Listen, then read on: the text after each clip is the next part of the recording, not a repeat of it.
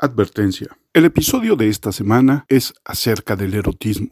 Por lo tanto, tanto algunas ideas vertidas en él como descripciones explícitas de obras de arte, como el lenguaje mismo y conceptos pueden resultar y ser considerados como ofensivos o inapropiados para ciertas personas. Se recomienda discreción. El episodio de esta semana no es apto ni recomendable para menores de edad.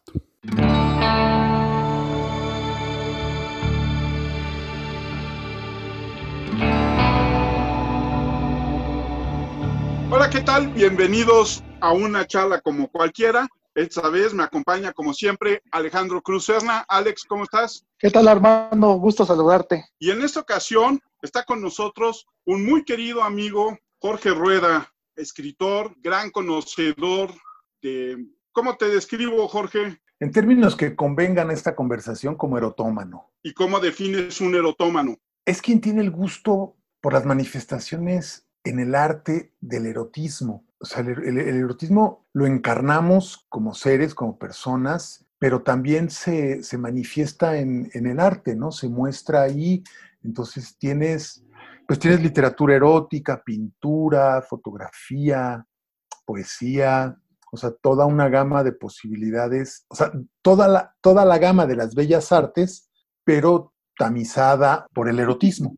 ¿Y cómo llegaste a ser erotómano? Cuéntanos tu trayectoria. Bueno, yo como todos los adolescentes, husmeaba en los rincones y más cuando descubres que de pronto debajo de algunas camas, detrás de algunos libros escondidos al final de los cajones, pues hay tíos que esconden, escondían en esa época revistas como Pimienta, que era una fotonovela pornográfica. Descubrí ahí mismo un libro se llama La Perla, no la de Steinbeck, sino una recopilación de cuadernillos victorianos directamente pornográficos, este, onanistas. Y estas dos, estas dos piezas, digamos, las fotonovelas de, la, de, la, de Pimienta y La Perla fueron las primeras cosas que yo conocí del género, ¿no? Después, con el paso de los años, en la universidad, en la librería de la universidad, vi las 11.000 vergas de Apollinaire y desde luego me llamó la atención el título, lo compré, me gustó semejante texto, ¿no? O sea,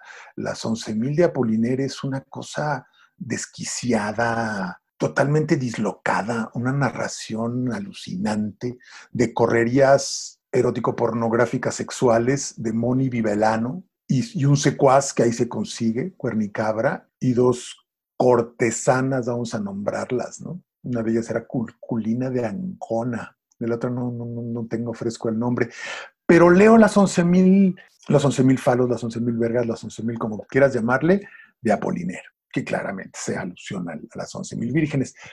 Y me gusta, me gusta lo que leo, lo encuentro sí onanista, o sea, sí sirve para una buena paja, pero también da, me deja otra, otro sabor de boca el leerlo. Y regreso a la librería, busco más libros de Los brazos de Lucas de Premia y me voy haciendo del Ojo de Bataille, de por ahí encuentro la nave de las locos, que creo que no es de la colección, pero empiezo a adquirir estos libros y los empiezo a leer y me gustan. Y digo, no solo es el tema onanista, sino además el modo en cómo están escritos, las situaciones que describen. O sea, no es, todavía no entiendo qué es lo que me gusta, pero me gusta, ¿no? Te podría decir que sí, que lo que me parece es que asisto a narraciones totalmente desquiciadas que me calientan. Y así es como entro. Digamos que ese es el vestíbulo, porque lo siguiente es buscando estos mismos libros, encuentro que Gandhi está trayendo la colección La Sonrisa Vertical de Tusquets, la piedra roseta, he dicho yo, de la literatura erótica en castellano. Los textos de La Sonrisa tradujeron y editaron en español las obras más señeras del erotismo mundial, occidental, porque asisten poco al, erotismo oriental, pero sí son un gran acercamiento. Luis G. Berlanga y a Beatriz de Maubra le debemos eso, ¿no? Y a Camilo José Cela que nos hayan acercado a estas ediciones que antiguamente se generaban de modo pues casi privado, ¿no? Por encargo. Las historias luego me empiezan a interesar no solo los textos, sino las historias de los libros, cómo se editaban esos libros, es fascinante, ¿no? Y entonces sí, digamos que ya entro a la literatura erótica. Me hago cliente asiduo de Gandhi, empiezo a comprar los libros de la, de la sonrisa, a hacerme de mi colección, a buscar otros, empiezo ya a, a rastrear, a hacer mi camino, ¿no?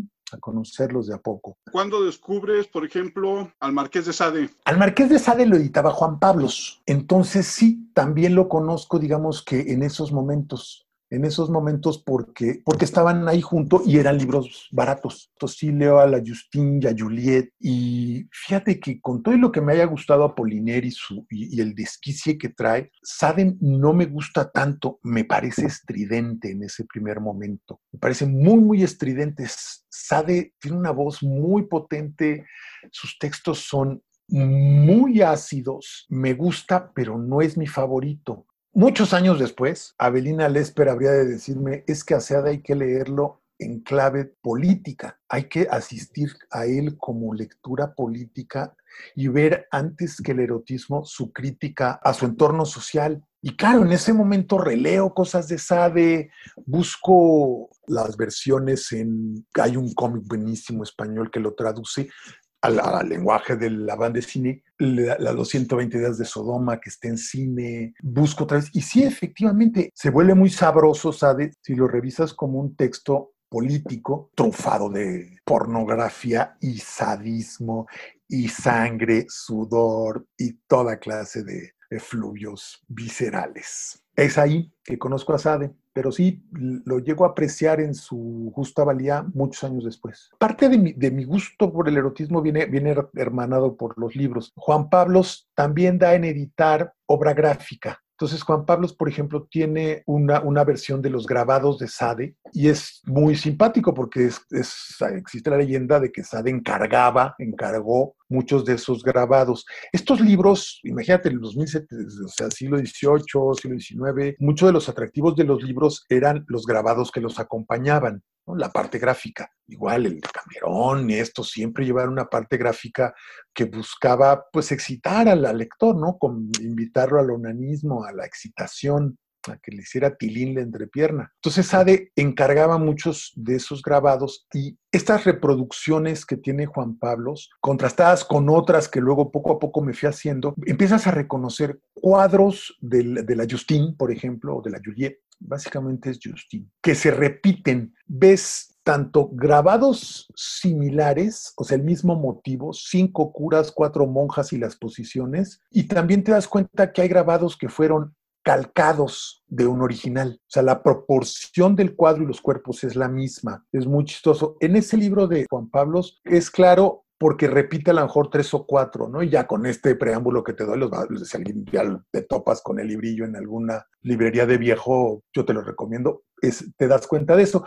Y también Juan Pablos edita grabados de Sichi, cosas de Virus. En ese momento sí encuentro, sí los veo, sí los ojeo en Gandhi, no los compro. Años después, una querida amiga, Mónica Gravioto, en un botadero de, de estos que hacen en el en el Auditorio Nacional, me, los consiguió, me los regaló. Entonces tengo por ahí de, estos, de estas cinco piezas. No tengo el de Fonvirus, me pesa mucho porque es uno de, mis favoritos, pero sí también lo editó Juan Pablos. En el sentido político que hablas de Sade, ¿se podría comparar con aquella frase de Frank Underwood en Juego de Cartas de todo, absolutamente todo en esta vida tiene que ver con el sexo, menos el sexo. El sexo tiene que ver con el poder. Sí, sí, en Sade sí, claramente. O sea, los personajes masculinos todos son poderosos, todos están disponiendo pues, de sus criados, de, de, la gente que raptan, de la gente que seducen, de sus invitados, de sus invitadas. Todo,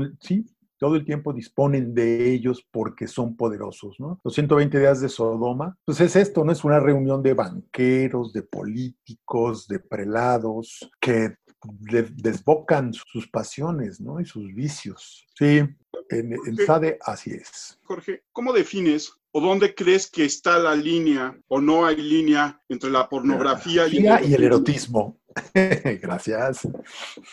Yo creo que esa, esa línea es absolutamente movible, depende de la época, la circunstancia, el país, la persona. O sea, esto de lo que a mí me gusta es erótico y lo que a ti te gusta es pornográfico ejemplifica muy bien el caso, ¿no? Yo tengo el buen gusto de saber elegir, tú no. Entonces, siempre se ha movido el... ¿Por qué se mueve? Porque se mueven los valores morales, ¿no? Entonces, en esa medida, lo que está bien visto en una sociedad no lo está en otra, ¿no? Por ejemplo, toda esta idea del el sexo en Roma, todo esto de qué afectaba, o sea, quiénes consideraban mal hacer un cunilingus o hacer una felatio, por qué este, el sexo homosexual no estaba bien visto, tenían que ver con la posición del, de poder de quién era el sujeto activo. Entonces, tú como sujeto activo podías dejar que te la chuparan, pero no la podías chupar. O sea, eso era humillarte.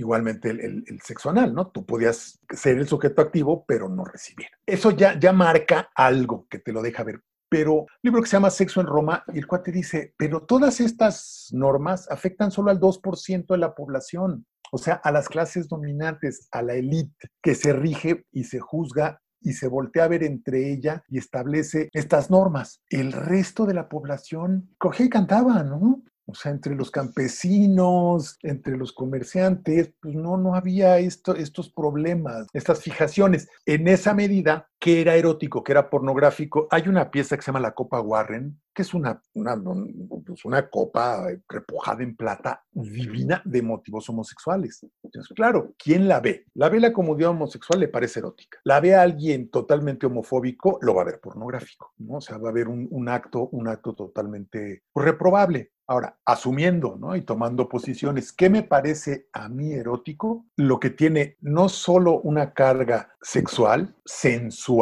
que viene a excitar y a hacer tilín en los sentidos, sino que además tiene fondo, ¿no? O sea, que, que hay un tratamiento, que hay una narración, que hay una historia, los personajes están construidos, o sea, que estás leyendo algo que no solo hace que se te caliente la entrepierna, o que se te excite para bien o para mal, pero no solo hay ahí, sino que además te da algo que te da la literatura, por ejemplo, ¿no? O un cuadro. No es nada más que estés viendo los genitales de alguien, sino que los veas y digas, carajo, eso está bien pintado. O sea, el origen del mundo de Kubert, pues es el encuadre auténtico, encuadre del cine porno. O sea, es medium shot de tetas a muslo, piernas abiertas, vulva expuesta puta, más clásico no hay, pero lo pinta Kubert, lo pinta, ¿no? Y genera una, una pieza de arte por cómo está pintado. Tiene técnica, tiene manejo, tiene luz, es, es una pintura. Su motivo es ese, Hombre, pues el señor tenía buen gusto. Lo demás es tu criterio, ¿no? O sea, si está en tu mirada verlo así, pues otra vez te dirá, bueno, pues la belleza está en quien mira. Jorge, y en ese sentido, bueno, lo que acabas de platicar y demás, ¿cómo ves a México como un país? ¿Acepta el erotismo, no lo acepta o lo desvirtúa a manera de llegar a lo, a lo vulgar? Lo vulgar puede o no ser erótico vamos, o sea, vulgar no, para mí en, estos momentos pues ya no es un término peyorativo. ¿No? Que dices, bueno, pues puede ser vulgar, pero puede ser erótico, puede ser vulgar y ser pornográfico. Ahora, el caso de México, por ahí hay una cosa, un estudio de una chava que buscaba el erotismo en la plástica mexicana. Y mira, bueno, de verdad devané las 150 cuartillas de su estudio buscando, haciendo un acto de fe por encontrarlo, como ella decía haberlo encontrado. Pero no, no lo veo no lo veo. O sea, hay una cosa de Julio Ruelas que sí, pues es una mujer desnuda en un fondo pues está, ah, ok, erótico. Hay cosas de Vladi, pero, pero la plástica mexicana, excepto ECO, E-K-O, no tiene un corpus que tú puedas agarrar y decir, este es el erotismo mexicano. No, no existe. Hace poco Miguel León Portilla, Ruiz Sánchez, editorial de Ruiz Sánchez, Artes de México, le publicó a León Portilla algo de erotismo en Mesoamérica y lo contrapuntea con el erotismo del mundo clásico, de los griegos y los romanos, sí me hizo aceptar que a lo mejor no conocemos el erotismo precolombino porque fue destruido. Mi teoría era que el erotismo precolombino tampoco existió que existieron sí ritos de fertilidad, pero que no hubo un trabajo a ese respecto. Por ejemplo, los peruanos y básicamente los colombianos, los pueblos precolombinos de lo que ahora son esos dos países, sí tienen una serie de barro, de piezas, donde hay un trabajo sobre el acercamiento carnal entre los sexos que aparentemente no solo sirvió para la educación sexual y en la fertilidad, sino para otro tipo de educación. O sea, no es lo mismo que te digan, aquí lo vas a hacer así y va a haber hijitos, a que te digan, a ver, papá, se hace así para que se sienta rico. Pero mira, no lo he estudiado, he visto las piezas, existen, me queda claro que ahí están. En México he visto muy poco, muy poco. Hay unas figuritas que se dice que las originales las tuvo Frida Kahlo. Yo tengo reproducciones, no tampoco lo sé de cierto. Me dicen que en la colección Stavenhagen también hay piezas, no las he visto. Se decía que en el Museo de Antropología y Historia existía un salón, el Salón Verde, al cual asistía Novo y otras personas a ver este tipo de piezas. Hay un plato por ahí maya con un changuito haciendo visiones, pero digamos que del mundo precolombino poco puedo decirte. Este libro de Miguel León Portilla rescata mucho, ¿no? Rescata un canto de la gente de Chalco dedicado al Tlatuani Tenochca erótico absolutamente erótico, invitador, sensual, tirado para adelante, ¿no? O sea, que, que, tiene esta carga sexual y bella de invitar al otro a que, a ver, papá, si eres tan sabroso, aquí están las guerreras de Chalco, patines, ¿no? Entonces, ese da mucha señal. Ahora, eso para hablar de todo el México precolombino. Ya después, pues en el virreinato yo no encuentro nada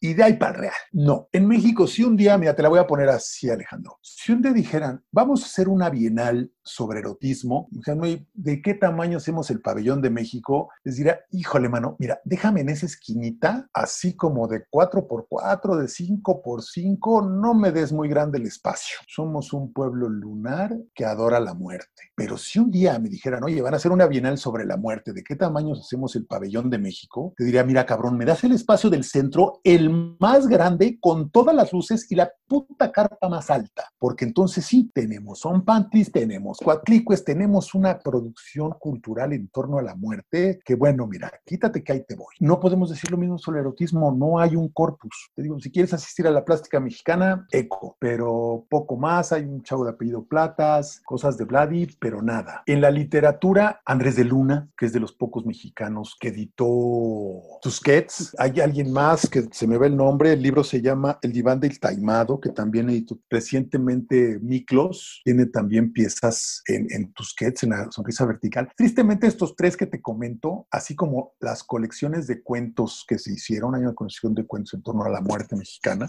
no tienen número de catálogo en las colecciones de, de Tusquets. Cada que puedo lo digo porque me molesta que no se haya reconocido, pues eso, ¿no? El trabajo de Andrés, el trabajo de, ay, se me pela el nombre, pero poco en la literatura. Este libro sobre la muerte tiene cosas muy interesantes hay una chava, Orfa Larcón, que habla del, del, narco, de un personaje así tremendo. Es una narración muy fuerte y su cuento pues abreva en la violencia, ¿no? En la, en la que, que campea en el país y habla de una mujer que desea, pero desea sexo, poder y violencia y se subyuga ante el poderoso, pero sí se pone, sí se pone cachondo, ¿no? Igual Miklos muestra algo. ¿no? Ese libro, el de la muerte y su erotismo en Tusquets, me parece de lo más rescatable del erotismo mexicano contemporáneo. Entonces sí tenemos estas cosas, este Cali Arena y Océano han editado algunas colecciones de relatos ahí de oye Alejandro, escríbete algo cachondo y lo editamos. O sea, se ve claramente que esa es la invitación, ¿no? Entonces, pues sí, sí está cachondo y sí hablan de hoteles de paso, pero, pero no enseñan la carne. Y para hablar del erotismo, pues hay que enseñar la piel, ¿no? Hay que ponerse ahí. Pues sí, sí nosotros con nuestra moral judio-cristiana y nuestros antecedentes muy guerreristas, pues sí, no, no. Poco le dejamos a la carne, chinga.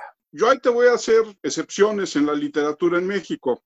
Tablada. Eh, sí, ok, Tablada tiene, tiene poemas. Este, Juan García Ponce tiene dos cuentos exquisitos, pero Juan García Ponce, que es además el que, que todo el mundo mienta, de verdad que tiene dos cuentos, dos cuentos estupendos. La señorita Julia, bueno, es una cosa maravillosa, pero tiene dos cuentos. Es un cuate que sí, sí va a soliviantar, pero va a soliviantar la moral, ¿no? O sea, sí habla, sí reta, sí hace una bola de cosas, pero que yo pueda decirte, oye, esto le hace sombra a las diez manzanitas tiene el manzano que gritaron los catalanes? Pues no. A la séptima noche, no. O sea, lo mismo me pasó con ese libro que, que te digo que busca eh, descubrir el erotismo en la plástica mexicana. Ves el año, ves el corpus de producción y volteas a Francia, a Italia, a España y dices, híjole, no tiene el peso. Es como si, como si quisiera ahorita venir a decirme, no sé quién te gusta, los italianos que tienen tanto arte dedicado a la muerte como nosotros. Pues te cagas de la risa.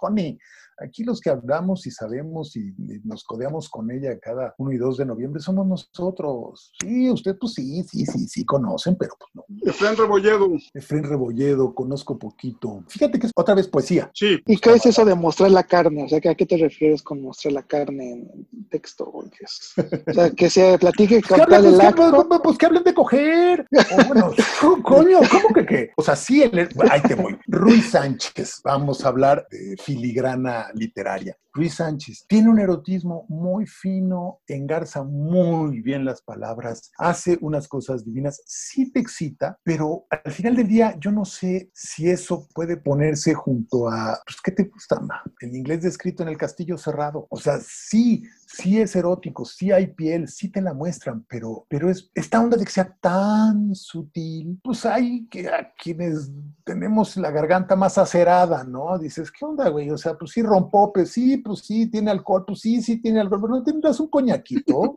¿Qué onda, brother? No, o sea, más o menos, por ahí es como un licor de 43 y un coñac. sí, sí, sí. Mira, te voy a decir, once upon a time, quise hacer la historia de una historia de, la literatura erótica, o sea, ir poniendo los mojones del erotismo para hacer estas comparaciones, ¿no? O sea, mientras Cervantes escribía su Quijote, bueno, a lo mejor Fernández de Moratín hizo esto, mientras se editaba tal cosa, en el mundo erótico se estaba escribiéndose esto otro, ¿no? Establecer un paralelismo. Y al empezar a buscar lo que me di cuenta es que hay varias historias de la literatura erótica, ya existen, Digo, incluso un poco la que está ahí en, había, no sé, no, no la he visto hace mucho, en Wiki estaba buena, hay varios textos, pero me la recopilación de los textos. Y en el ir ordenando los textos, irlos revisando, buscando historiarlos, de pronto me daba cuenta de que no era lo mismo el de Camerón que la Justine de Sade. Y podríamos considerar los dos, a los dos libros eróticos. Podemos convenir en eso, ¿no? Para empezar la plática. El de Camerón, pero de pronto resulta que el de Camerón, pues tiene su edad, tiene su momento, y cuando lo lees ahorita, pues ya ante lo que hemos visto ya no nos puede parecer erótico. A lo mejor nos parece satírico, pero ya no erótico. Sade sí, pero a ver si yo de repente le recomiendo a mi mamá que lea Sade, pues a lo mejor termina y me aviente el libro a la cara y me dice que soy un marrano, pero le puedo recomendar que lea un texto erótico que se llame, no sé, Los camiones de ternura, ¿no? Que es una personaje que huye de su casa porque el marido la trata mal y es un papanatas y se embarca en unos trailers con choferes de trailers que resultan ser un par de homosexuales hermosos, simpáticos a todo dar y buenísimos. Entonces habla de esa correría. Entonces le puede parecer un libro que, que a lo mejor dice, oye, ¿qué onda con, tiene un par de escenas y cómo es que así, que son gays, y, pero no se va a sacar de onda como si leyera la Justine de Sade. O si yo le recomiendo a una chava feminista que lea los 11.000 falos de Apollinaire, también me va a ver con cara de qué pedo, cabrón. Pero si le digo, oye, léete las edades de Lulú, a lo mejor sí, y le da, es una narración de una mujer, donde la personaje es una mujer, donde le da cabida una entonces, lo que termino por darme cuenta es que hay diferencias. Y luego tenemos esto otro, ¿no? La poesía. La poesía no puede tener de pronto la carga erótica, o sea, no puede ser tan digamos, tan explícita en muchos casos, ¿no? Por decirlo de alguna manera, como la narrativa no te va a dar más tanto chance. ¿Qué onda con la historia de O? Y habla de todo este momento de la sumisión de la mujer y Lolita. Entonces, lo que yo intento con este mini ensayo, que así se llamaba la Biblioteca del Erotómano, es distinguir y buscar generar un paraguas más amplio. Entonces digo, tendríamos que estar hablando de literatura sensual. Y entonces, si vamos a meter en la literatura sensual lo que busque estimular los sentidos y preferentemente que busque trabajar con la entrepierna, ¿no? Que ahí es donde sientas el tilín, que esa sea la parte que interpele, pero ya más amplio. Entonces, poder decir y busco generar este, distintas categorías. Una poética sensual, donde puedan estar las odas de Safos, donde puede estar Daphne Ciclo del Hongo, donde a lo mejor metas, por ejemplo, Atablada,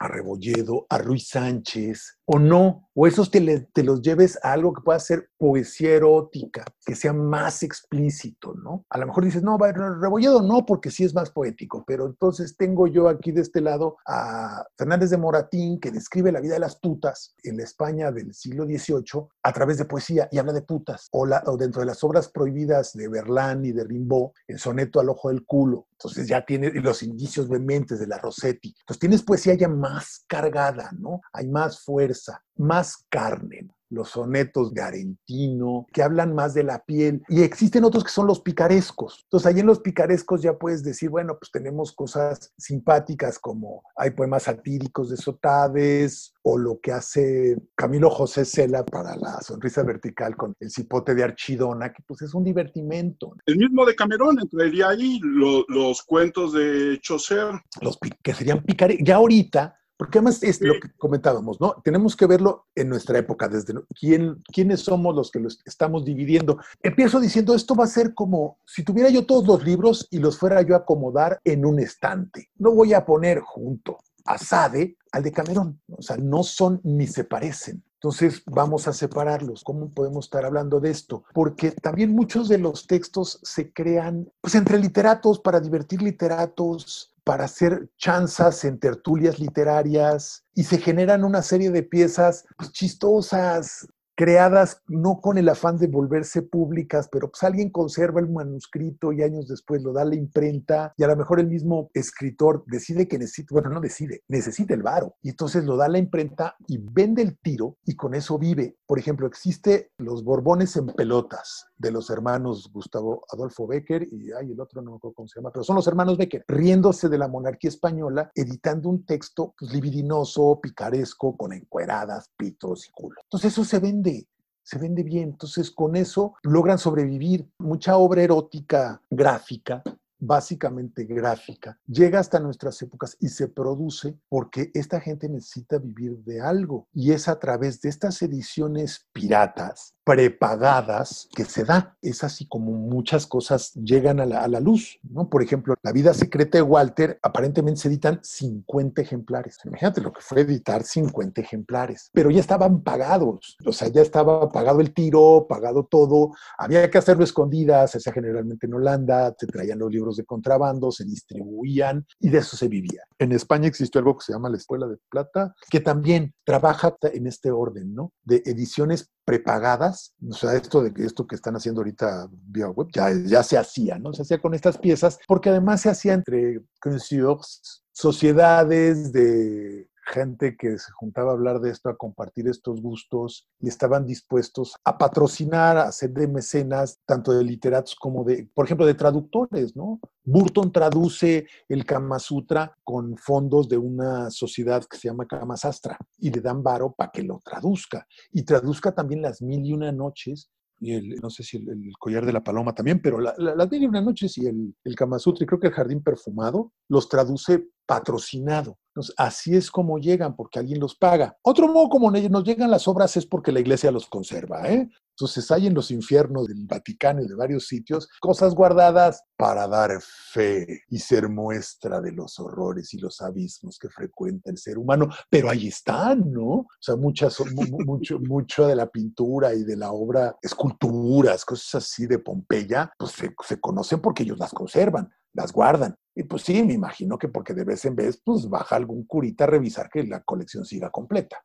Pero regresando, regresando al, al tema, que es mi propuesta, ¿no? O sea, nombrar como literatura sensual o como arte sensual todo esto y poderlo poner en un apartado, digamos, en una biblioteca, pero con distintas categorías donde tú puedas ir a encontrar, por ejemplo, el Kama Sutra, el Anangaranga. Yo digo que son de consejos y posicionales, porque hablan de eso, aconsejan y ofrecen posiciones, te dan estos, entran por ahí. El Jardín Perfumado también entra por ahí. Hay un texto ahí que estaba escondido en la biblioteca de, de Madrid que se llama Speculum al Joder. Es un, un poco un rollo médico, pero es donde se entrevera la medicina, el consejo y el texto cachondo, ¿no? Porque están hablando de esto, la gente los atesora, son prohibidos. Cada uno de los libros tiene una historia, ¿no? Su propia historia de por qué se dan, ¿no? Las etarias en la Grecia también escriben compendios de, recetas, posiciones.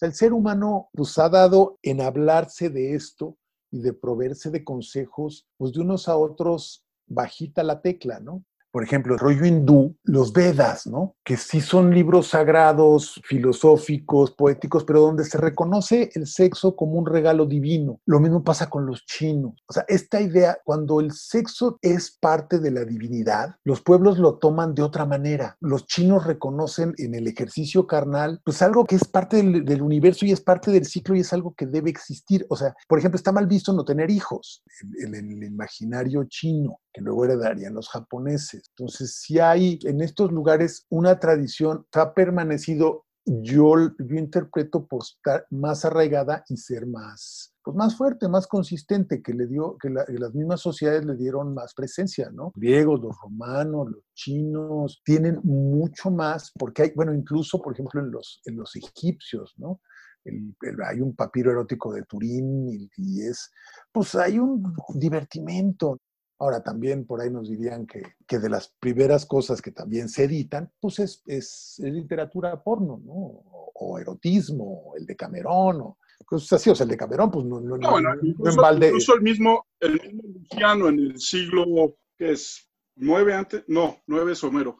Pero Luciano, el escritor griego, el del viaje a la luna, tiene una obra que se llama Las Etairas. Pero sí, exacto. Y están, eh, o sea, estas etarias también tienen, pues, tienen una posición en la sociedad, digamos, dirían ahora, empoderadas, tienen varo, tienen contactos, tienen manera de vivir bien, de tener posición, y hay quien escribe, ¿no?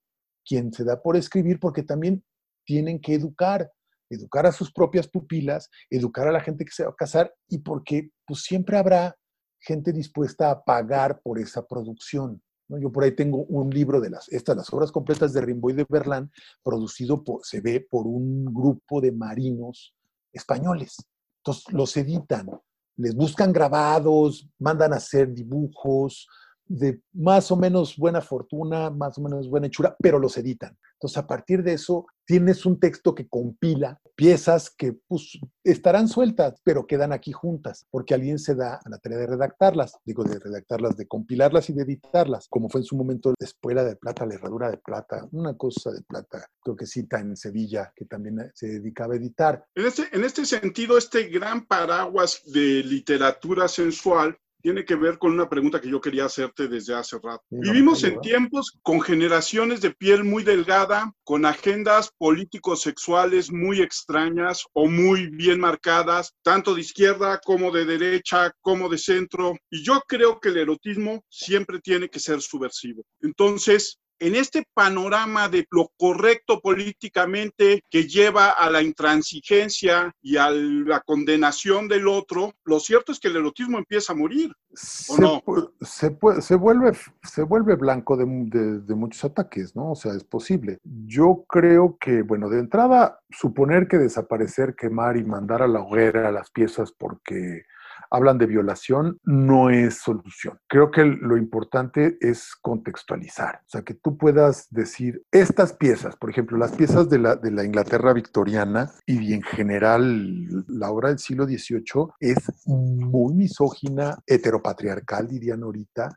Se habla de la violación como algo que al final les va a gustar. Y además, si la que las viola es el cura, les va a parecer mejor. Entonces, sí es importante contextualizar y avisar y leer con esa óptica, ¿no? O sea, violar no está bien, forzar no está bien. Pero ¿por qué lo estás leyendo? Bueno, lo lees porque quieres leerlo, porque te gusta. Si no, puedes devolver el libro al estante. Pero lo que sí ten claro es que en Gaze del siglo XVII, del siglo XVIII, en Inglaterra, en Francia y en general en Europa, tenía por sentado que las mujeres eran propiedad de los hombres, que los curas podían violar a sus, a sus feligresas, que los papás podían disponer, que los primos podían hacer. Entonces, verlo, ver que así es, que venimos de eso, entender por qué la cultura machista se encarna y la violación permanece porque así fue durante siglos. Entonces, el modo es enfrentarlo y decir, sí, así es, y hay quien lo cree. Y en nuestro México también, o sea, lees comentarios de, veía un pedazo en Zoom donde la chava le decía al maestro que estaba muy bueno y le retobaba, ¿no? Le coqueteaba.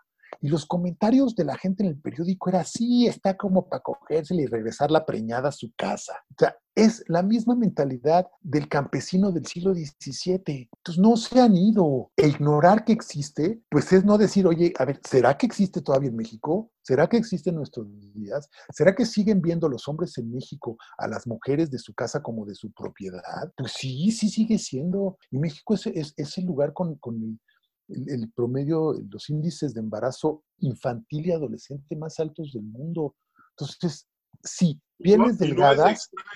Y no es de extraños, exactamente, sí. Y no se, no se denuncia porque generalmente es eso, no son extraños. Entonces, no vas a denunciar a tu papá, a tu primo, a tu hermano que violó y el embarazó a la niña de 11, 12 años porque es esa persona de 30, ¿no? Y entonces, En, ese sentido, en nuestra sociedad, en nuestro México, se da muy bien esta doble moral de todo erotismo es peyorativamente pornografía. Y reprobable. Es malo y te vas a condenar. Pero lo que yo haga contigo como mujer, se vale. Exactamente. Entonces, yo creo que estas piezas no son para ensalzarlas, no se trata de hacer apología, sino de usarlas de pretexto para decir, es que esto pasa y sigue pasando y démonos cuenta. Mira, un ejemplo, los castigos corporales en Inglaterra se prohibieron en 1964. O sea, se, podía seguir nalgueando a las clases altas, no a las clases bajas. En las escuelas, digamos, estatales se prohibió en 64 y es Tony Blair, como 15 años después, que lo prohíbe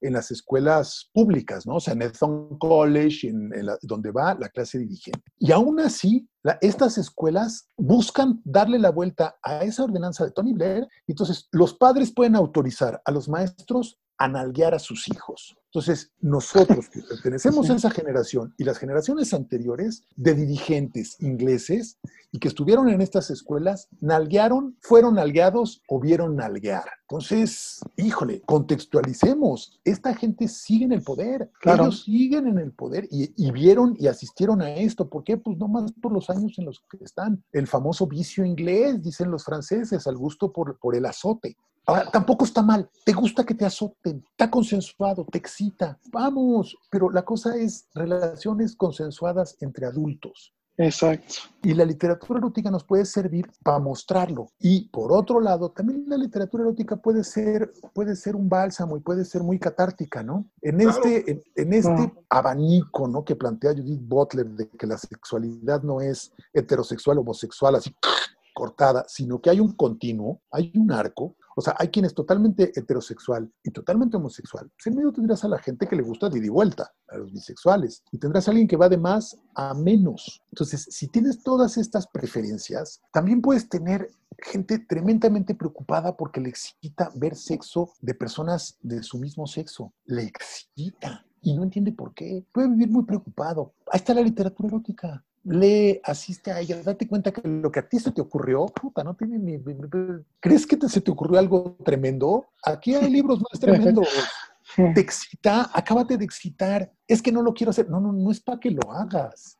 Es para que lo sublimes. O sea, todos tus deseos los puedes sublimar ahí, puedes asistir a ellos, puedes darte cuenta de que no eres el más enfermo, eres uno más y no necesitas llevarlo a la práctica. Pero si no lo hablamos, si no lo abrimos, si no decimos esto existe, existió y vamos a tener cuidado que ya no sigue existiendo, pues los pederastas van a seguir medrando porque la gente está espantada de hablar de eso, ¿no? Entonces, sí, yo creo que siempre hay que hacer una aclaración, sobre todo en estas épocas de lo políticamente correcto y decir, a ver, este texto no le va a gustar a las feministas porque es claramente heteropatriarcal y misógino punto cinco cortapisas. Oiga, que vamos a quemar toda la edición. Híjole, este, espérame tantito, ¿no? No lo leas. Démonos cuenta de qué es. Y es más, vamos revisando si estas conductas que se describen no perviven, ¿no? Porque ahí es, ahí es donde en la literatura erótica hay muchos de los vicios de los seres humanos que la sociedad se niega a aceptar. Eso es a lo que voy.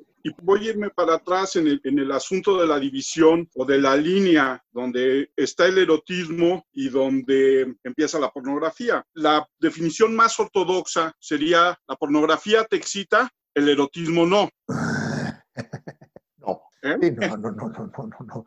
Queremos que, además, a cada quien le excita algo diferente. Claro, pero además, en esa diversidad, en ese ser excitado por diferentes cosas, el problema es decir, esto está bien, esto lo quemo, esto no lo quemo, esto, porque entonces, en aras de una supuesta visión libertaria y correctamente política, sí, se están volviendo nazis, se están volviendo fascistas con una sencillez que ni cuenta se dan, ¿eh? Sí, sí, sí, sí, sí, sí, me doy cuenta. Entonces, necesitamos verlo, ahora sí que como dicen, con perspectiva de género, darnos cuenta de que sí, vivimos en una sociedad machista, los hombres necesitamos corregir mucho de lo que tenemos. La gran mayoría de la literatura y del arte erótico está hecho por hombres. Eso es algo que me ha hecho ver mi pareja, ¿no? Porque pues a ella no le gusta la visión masculina. Pues tiene razón, ella es mujer. Entonces, de pronto me ha obligado a buscar erotismo con una visión o más neutra o con una visión femenina. Y entonces que me he dado cuenta de que pues hay bien poca, bien, bien poca. O sea, el arte erótico está creado por hombres para hombres. Si te vas para atrás... en sociedades tradicionales, porque tú hablas de los chinos, de los hindús, de esta cultura judeocristiana que además eh, no solo machista, sino yo diría hasta gay de una religión que no entiende y no acepta entre sus rangos a las mujeres, pues estamos... Sí, es, es, bastante tendiente el otro lado, sí. Pero hay que hacer ese acto de contrición, porque si no, no nos hermanamos con las mujeres y es necesario porque de verdad no hay una producción de erotismo dedicado a las mujeres. Hay mucho, y, y lo he visto ahora, mucha producción de literatura lésbica. Yo creo que las mujeres se pueden estar excitando ahí por verse reflejadas ellas y ver realmente sus deseos, no los deseos de los hombres, que son los que están retratados. Se entiende que sean los de los hombres porque pues eran los que pagaban, eran los que dictaban cómo debía de ser la cosa. Entonces, pues sí, pero sí hay que distinguir entre que tienen la piel delicada, que se vuelven dictadores y que venimos y estamos inmersos en una sociedad pues, patriarcal, este, misógina, y así están marcados estos productos como todo lo, lo, la producción cultural. Ah, en eso, en eso creo que es claro. Yo lo que, lo que digo es, hay un momento donde se vuelve peligroso porque se puede ir del otro lado. Hoy se habla mucho de los micromachismos y estas cosas a partir de generar microembrismos. Y me diría alguien es que la discriminación, toda esta visión de género viene desde el poder. Solamente los grupos de, poder pueden discriminar, pueden hacer diferencias. Pero en el momento en que ellas se vuelven también parte del poder, viene por su parte este peligro de... de irse para el otro lado. Sí, yo también creo que es muy pendular, ¿no? O sea, ¡pum! primero para acá y luego vamos para allá. Pero no podemos negar que las chavas pues, son la han pasado mal, la siguen pasando mal, están orilladas a aceptar una bola de cosas que afortunadamente ya no las están aceptando. Ahora, los, chavos, los chavos necesitan cambiar, porque las chavas ya no nos, ya no nos quieren de esa manera. De pronto los hombres voltean, voltean y no trabajan sus masculinidades, no reconocen todo esto, pues de pronto es un diálogo de sordos, ¿no? O sea, los cuates no quieren oír, las chavas quieren imponer ese punto porque tienen razón y pues los cuates sí pues sí hay que trabajar con los hombres, necesitamos trabajar nuestras masculinidades. Y por otro lado, pues también hemos de aceptar que este feminismo de cuarta ola, muy empoderado por las intelectuales lesbianas, pues sí se están bogando porque, por jalar agua para su molino. Claro. Y, pues, quién no? Pero si tú no tienes hombres que trabajen con su masculinidad, que no sean misóginos y hablando pronto y mal, que hagan buenas chambas, pues entonces tienes chavas que como que, ¿para qué quieren un cuate, no? Claro.